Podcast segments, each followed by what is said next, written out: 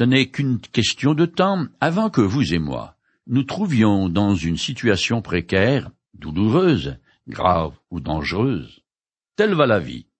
Les grands personnages qui ont fait l'histoire ont tous vécu des moments difficiles, voire terribles. Il en est de même de ceux que les textes sacrés appellent les héros de la foi. Ils traversent tour à tour les pages des Écritures en y laissant leur empreinte. Quelquefois, ce qui leur arrive est le résultat de leur propre folie ou un jugement de Dieu, comme dans le cas du roi David. Ces circonstances ne pourraient pas être pires. Il va fuir de Jérusalem, où son fils Absalom a pris le pouvoir, elle veut le tuer. On croirait lire un fait divers. Le moins qu'on puisse dire est que la famille royale ne donnait pas un bel exemple à suivre. Son histoire nous est racontée sans aucune enjolivure et sans ménagement pour les acteurs. Les fautes grossières de David, ainsi que ses conséquences funestes, sont mises au grand jour pour que tout le monde puisse les voir et en tirer la leçon. Heureusement, Dieu ne l'a pas abandonné et veille sur lui en la personne d'un dénommé Ushahi, un conseiller qui lui est resté fidèle. Il propose à Absalom son bon plan, du moins en apparence, car en réalité, le but de cette stratégie est de venir au secours de son maître David en lui donnant le temps nécessaire pour organiser sa défense. Je continue dans le chapitre 17 au second livre de Samuel en compressant tout au long. Absalom et tous les hommes d'Israël déclarèrent Le conseil de Ushaï l'Arkien est meilleur que celui d'Achipophel. L'Éternel avait en effet décidé de faire échec au bon conseil d'Achipophel afin d'amener le malheur sur Absalom. Ushaï alla rapporter aux prêtres Tsadok et Abiatar ce qu'Achipophel avait conseillé à Absalom et aux responsables d'Israël, et ce que lui-même avait ensuite proposé. Et maintenant, ajouta-t-il, envoyez prévenir David de toute urgence. Faites-lui dire qu'il ne reste pas cette nuit dans les steppes du désert, mais qu'il passe le Jourdain avant le matin, sinon il risque d'être exterminé avec tous ceux qui l'accompagnent. De Samuel chapitre 17, les versets 14 à 16. Absalom et tout son conseil de guerre tombe dans le piège tendu par le conseiller qui est resté fidèle à David. L'Éternel s'est prononcé en faveur de David, car il veut le châtier, mais non le faire périr. Malgré l'enthousiasme que son plan a suscité, Ushaï n'a pas confiance. Il redoute qu'Absalom change encore d'avis, ou que tout en tenant compte de son conseil, il mette également en œuvre celui qu'a prodigué le traite Achipophel, et poursuive David illico presto. C'est pourquoi il fait dire à David de se mettre immédiatement en sécurité. Je continue plus loin. David et tous les gens qui étaient avec lui se mirent en route et traversèrent le Jourdain. Avant que le jour paraisse, ils avaient tous passé. Quand Achipophel vit qu'on ne suivait pas son conseil, il scella son âne et se mit en route pour retourner chez lui dans sa ville. Il mit ses affaires en ordre, puis se pendit et mourut. Il fut enterré dans le tombeau de son père. De Samuel, chapitre 17, les versets 22 et 23 ce suicide, qui n'est pas celui d'un soldat mortel touché au combat, est unique en son genre dans l'Ancien Testament. Achitophel a l'habitude d'être écouté, et il vient de subir un affront terrible, mais là n'est pas le pire. Étant d'une très grande sagacité, il pense la suite des événements.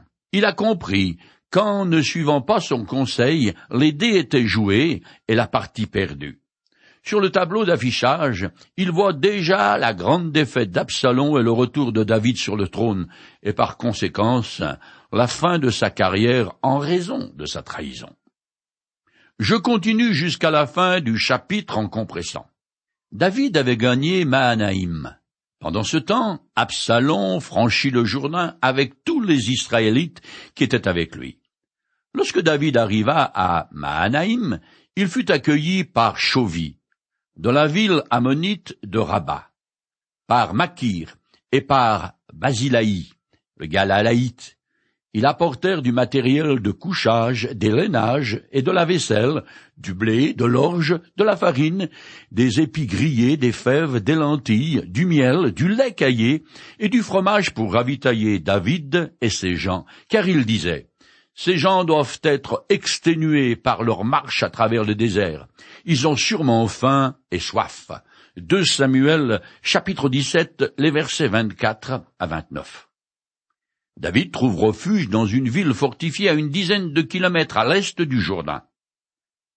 Elle avait servi de capitale aux tribus du Nord sous le règne de deux ans du roi Isbochet, fils de Saül.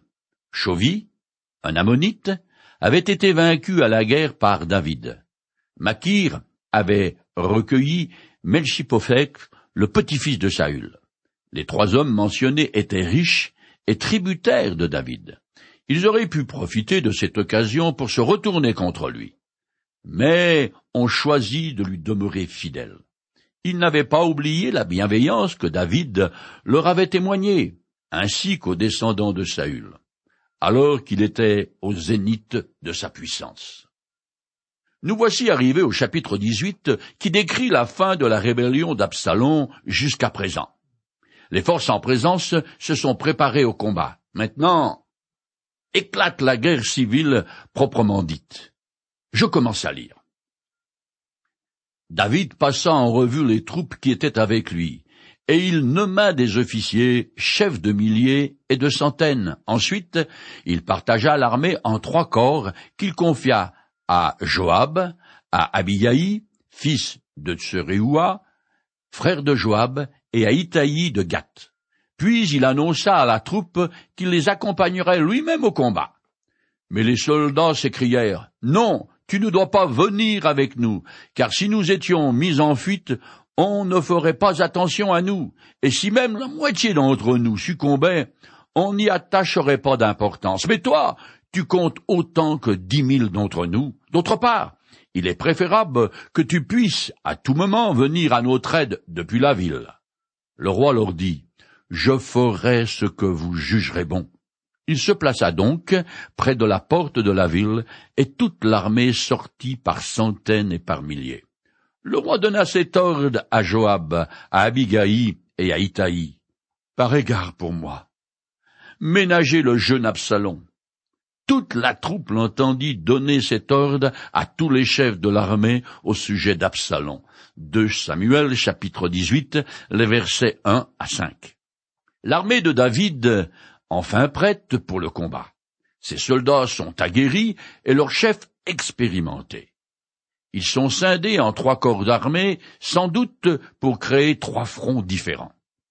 Depuis toujours, Joab est le commandant principal et son frère, Abigaï, le second. Itaï est le chef philistin qui est à la tête de six cents mercenaires, a suivi David depuis que celui-ci était en exil à Gath, sa patrie. Le roi ne se joint pas personnellement à la bataille et ne peut donc pas contrôler ce qui va arriver. Il aimait vraiment son fils Absalom et voulait absolument éviter qu'il lui arrive le moindre mal. Mais peu de monde le portait dans son cœur. Je continue. L'armée sortit dans la campagne pour aller combattre Israël. La bataille s'engagea dans la forêt d'Éphraïm. L'armée d'Israël fut battue là par les hommes de David. Elle subit une lourde perte de vingt mille hommes. Les combattants s'éparpillèrent sur toute la région, et ce jour-là, ceux qui trouvèrent la mort dans la forêt furent plus nombreux que ceux qui furent tués par l'épée. Absalom se trouva soudain face à face avec des hommes de David. Il s'enfuit sur son mulet et s'engagea sous les branches enchevêtrées d'un grand chêne. Sa chevelure s'accrocha aux branches de l'arbre, et il demeura suspendu entre ciel et terre, tandis que son mulet s'échappa sous lui. Un soldat le vit et le rapporta à Joab. Il dit, Je viens de voir Absalom suspendu à un chêne. De Samuel, chapitre 18, les versets 6 à 10. Comme de coutume, la rébellion se termine dans un bain de sang. Les éléments naturels se sont alliés à l'armée de David pour mettre fin au rêve grandiose d'Absalom. Cette forêt d'Éphraïm était un immense terrain accidenté. constitué de précipices et de fosses cachées par les broussailles. L'Éternel est intervenu pour arrêter la folie de ce jeune blanc-bec. Je continue en compressant. Joab lui dit, Comment? Tu l'as vu? Alors pourquoi ne l'as-tu pas abattu sur le champ? Je t'aurais bien donné dix pièces d'argent et une ceinture d'apparat. Mais le soldat lui répondit, Non, même si tu me pesais et tu me mettais en main mille pièces d'argent, je ne porterai pas la main sur le fils du roi, car nous avons entendu l'ordre que le roi t'a donné à toi, à Abiyaï et à Itaï, lorsqu'il a dit, par égard pour moi, épargnez le jeune Absalom. Joab s'écria, je n'ai pas le temps de perdre à rester là avec toi. Il empoigna trois pieux et les planta dans la poitrine d'Absalom, retenu vivant au milieu du chêne. Alors Joab fit sonner du corps pour arrêter le combat.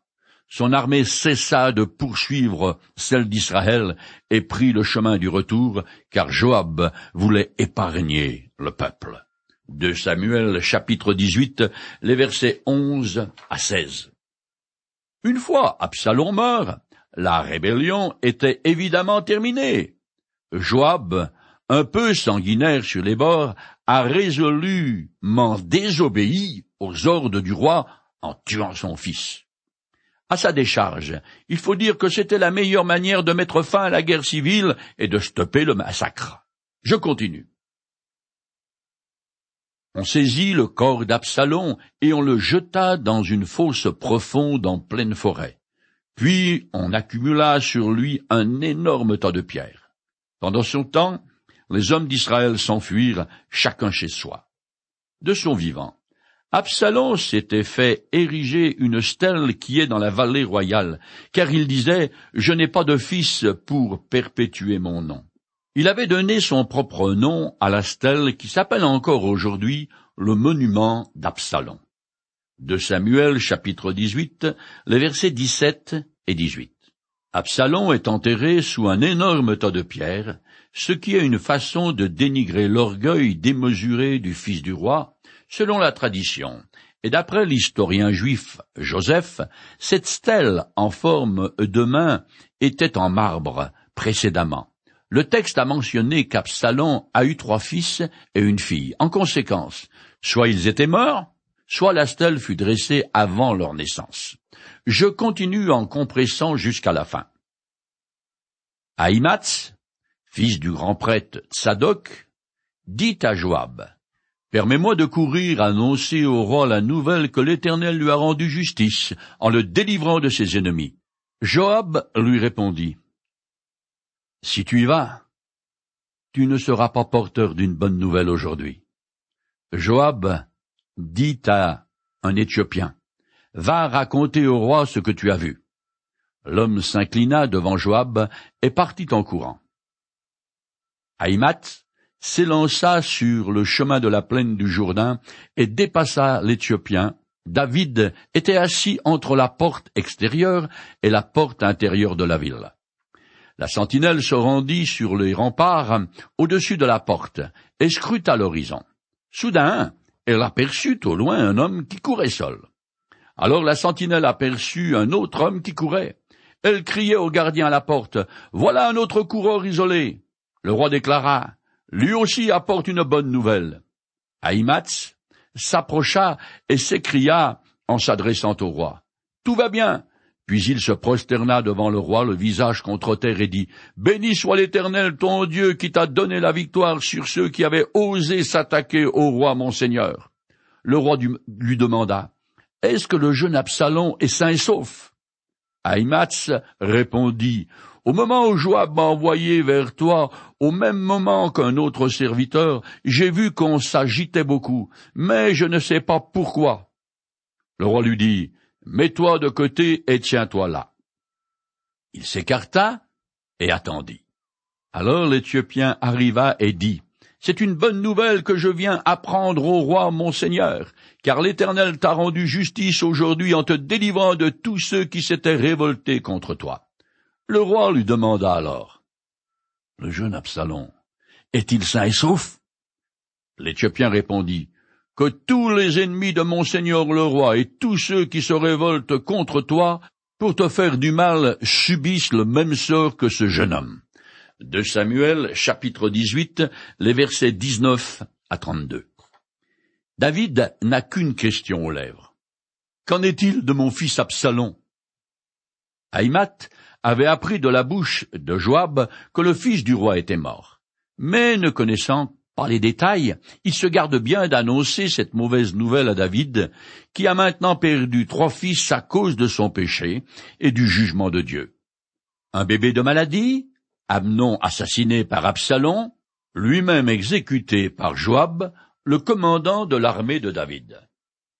Nous voici arrivés au chapitre 19 qui commence par l'expression du profond désespoir de David suite à la fin tragique de son fils. Je commence à lire. Alors le roi frémit. Il monta dans la chambre supérieure au-dessus de la porte et pleura. Tout en marchant et sanglotant, il ne cessait de répéter Mon fils Absalom, mon fils, mon fils Absalom. Si seulement j'étais mort à ta place. Absalom, mon fils, mon fils. On va dire à Joab, voici que le roi pleure et mène deuil sur Absalom. Et ce jour-là, au lieu de chanter la victoire, tout le peuple mena le deuil, car il avait entendu dire que le roi était accablé par la douleur à cause de la mort de son fils. Ce même jour, tous les hommes rentrèrent à la dérobée dans la ville comme une armée honteuse d'avoir pris la fuite dans une bataille. Le roi s'était voilé le visage et continuait à crier Mon fils Absalom, mon fils, mon fils, mon fils. De Samuel 19, les versets 1 à 5. La mort d'Absalom fut un coup terrible, car son père lui était très attaché. Ce fils grand et beau, comme un dieu, faisait l'orgueil du roi.